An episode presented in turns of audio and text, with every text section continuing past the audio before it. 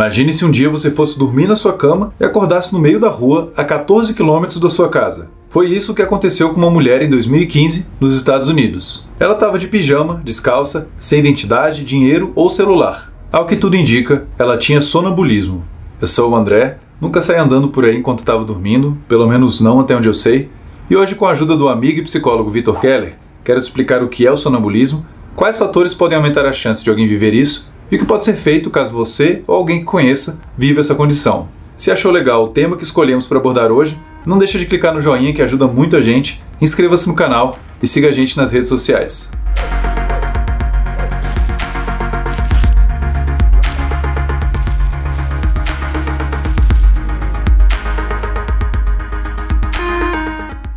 O sonambulismo é um dos dois tipos de transtorno de despertar do sono não REM, sendo que o outro tipo é o de terrores no sono. A principal característica do sonambulismo é que a pessoa se levanta enquanto está dormindo e caminha. Durante esses episódios, os quais costumam durar de 1 a 10 minutos, a pessoa fica de olhos abertos, fixos, com o rosto sem expressão e não reage muito a tentativas de comunicação. Depois do episódio, ela não costuma se lembrar de nada do que aconteceu. Esses episódios de sonambulismo só caracterizam um transtorno se forem frequentes, se fizerem a pessoa sofrer por causa deles ou se atrapalharem alguma área importante da vida, como os relacionamentos, a integridade física da casa ou de si mesmo, por exemplo. Muitas pessoas fazem coisas enquanto estão dormindo que não afetam em nada suas vidas, como alguém que se senta na cama e depois volta a deitar, fala uma frase aleatória, solta um peido ou se coça. Nada disso caracterizaria um transtorno. Na maioria das vezes, quem vive um episódio de sonambulismo não faz nada de muito inusitado. Talvez a pessoa se levante da cama, ande um pouco pela casa ou manipule objetos. Em casos mais raros, a pessoa pode sair de casa ou manter uma conversa com alguém. Algumas pessoas realizam atos sexuais durante um episódio. Isso geralmente se restringe à masturbação, mas pode ser um ato sexual envolvendo outra pessoa, a depender da situação e da capacidade comunicativa de quem está sonâmbulo. Outra situação menos comum, mas que alguns vivenciam também, é a compulsão alimentar durante um episódio. Quem passa por isso costuma apresentar dificuldades emocionais enquanto está acordado, as quais aumentam a probabilidade da pessoa se comportar dessa forma enquanto está dormindo. Alguém vivenciando um episódio de sonambulismo não tem consciência plena do que está fazendo mesmo que consiga se alimentar ou abrir uma porta, por exemplo. O que será que acontece caso alguém se comporte de forma ilegal durante um desses episódios? Até hoje, já foram documentados alguns casos de homicídios cometidos por alguém que supostamente estaria em um estado sonâmbulo. Um desses casos ocorreu em 1987, quando Kenneth Parks, alguém que já tinha um histórico de sonambulismo, dirigiu mais de 20 quilômetros até a casa de sua sogra e a matou com facadas. Além disso, Parks enforcou e esfaqueou o sogro, o qual sobreviveu ao ataque. Depois de se entregar à polícia e passar por um longo julgamento, Parks foi considerado inocente a partir de evidências como laudos psiquiátricos. O quanto Parks pode ser responsabilizado pelos seus crimes ainda é debatido até hoje. Alguns autores argumentam que, embora um sonâmbulo não esteja totalmente consciente, ele também não está totalmente inconsciente. Ainda não sabemos muito bem o porquê o sonambulismo ocorre, mas a ciência do sono tem revelado cada vez mais pistas sobre isso. Como já explicamos no vídeo sobre sono, o seu ciclo se divide em duas fases que vão se alternando ao longo da noite: a fase REM e a não REM. A fase não REM se inicia logo quando você começa a dormir. Nos primeiros estágios dessa fase, você vai perdendo a capacidade de reagir a estímulos externos e a sua atividade muscular vai diminuindo. É nos estágios finais da fase não REM que entramos no sono profundo e que ocorrem os episódios de sonambulismo. Durante uma noite típica de sono, você completa cerca de 5 ciclos como esse até acordar. Os primeiros ciclos, os quais ocorrem no começo do seu adormecer, a duração do sono profundo costuma ser maior do que em qualquer outro momento. Não é à toa que os episódios de sonambulismo costumam acontecer exatamente nessa etapa. Crianças também costumam passar mais tempo em sono profundo e exibem uma taxa maior de sonambulismo do que adultos. Alguns pesquisadores estimam que, num período de 12 meses, 5% das crianças têm um episódio sonâmbulo, enquanto essa taxa diminui para 1,5% entre adultos. Predisposições genéticas também se mostraram como um fator importante. Uma pesquisa demonstrou que as chances de dois gêmeos terem sonambulismo é maior se eles forem idênticos, ou seja, se tiverem os mesmos genes, do que se forem fraternos, os quais compartilham metade dos genes em média.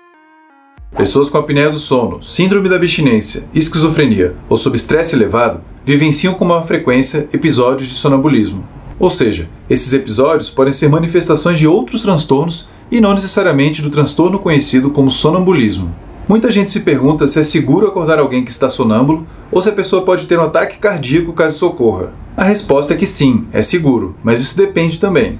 Uma pessoa nesse estado tende a ser bem difícil de acordar, e caso acorde, pode se mostrar bem confusa e assustada, não reconhecendo onde está. A depender do local onde foi acordada, ela pode acabar machucando quem a acordou ou a si mesma. Por isso, o mais recomendável é não tentar acordá-la repentinamente, mas sim gentilmente direcioná-la de volta para a cama e observar se ela permanece lá. Diferentes pesquisadores suspeitam que o sonambulismo é um estado no qual alguns sistemas do cérebro estão acordados, enquanto outros não. Quando o sono profundo é interrompido, como ocorre na apneia do sono, por exemplo, alguns sistemas cerebrais, como o sistema motor, parecem ser acordados, enquanto outros, como o sistema de formação de memórias, não. Isso tem um paralelo com o que ocorre no sonambulismo, já que a pessoa é capaz de se locomover, mas não consegue lembrar muita coisa do que aconteceu durante o episódio. Outros fatores que aumentam a probabilidade de se ter um episódio sonâmbulo são aqueles que alteram a duração do sono profundo. Por exemplo, tomar certos medicamentos psiquiátricos como soníferos ou antidepressivos, usar substâncias como álcool, ou dormir mal por vários dias seguidos podem afetar direta ou indiretamente a duração do sono profundo e, por consequência, a frequência dos episódios de sonambulismo. Antigamente, alguns pesquisadores achavam que o sonambulismo tinha uma ligação direta com o sonho que a pessoa estava tendo. Ou seja, a pessoa andando enquanto está dormindo estaria andando em algum lugar no seu sonho também. Só que depois de aprender mais sobre os ciclos do sono, sabemos que isso não faz muito sentido, já que a maior parte dos sonhos ocorrem durante a fase REM, enquanto que sonambulismo costuma se manifestar durante a fase não REM.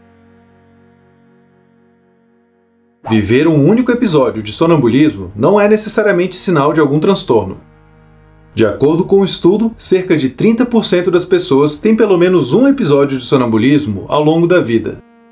Ou seja, episódios de sonambulismo são mais comuns do que muitos imaginam e vários deles podem estar relacionados ao efeito de substâncias ou à privação do sono, como comentei agora.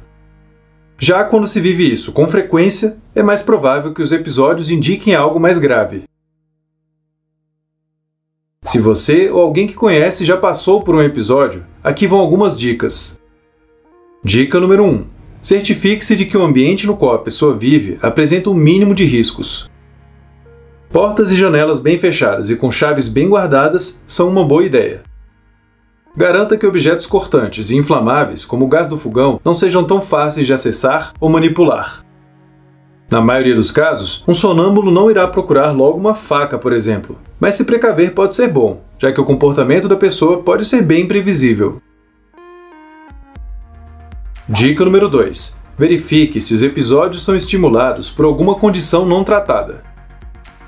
Ao tratar de maneira eficaz a apneia do sono, por exemplo, é possível que os episódios de sonambulismo sejam reduzidos parcialmente ou totalmente. Dica número 3: Cuide do seu sono.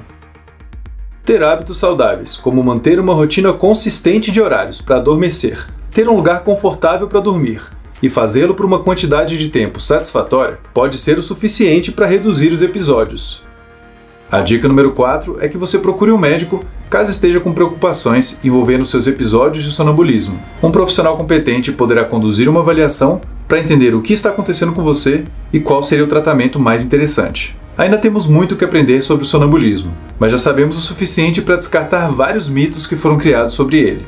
Se esse assunto te interessou, assista também aos vídeos que já fizemos sobre o sono, a insônia, os sonhos e os sonhos lúcidos. Muitíssimo obrigado a todos vocês que são apoiadores ou apoiadores oficiais do Minutos Psíquicos. Vocês incentivam muita gente a fazer vídeos como o de hoje, e se você gosta do nosso trabalho aqui no YouTube, mas ainda não é um apoiador oficial nosso, clique em Seja Membro aqui embaixo para saber quais são os benefícios exclusivos que a gente oferece em troca do seu apoio.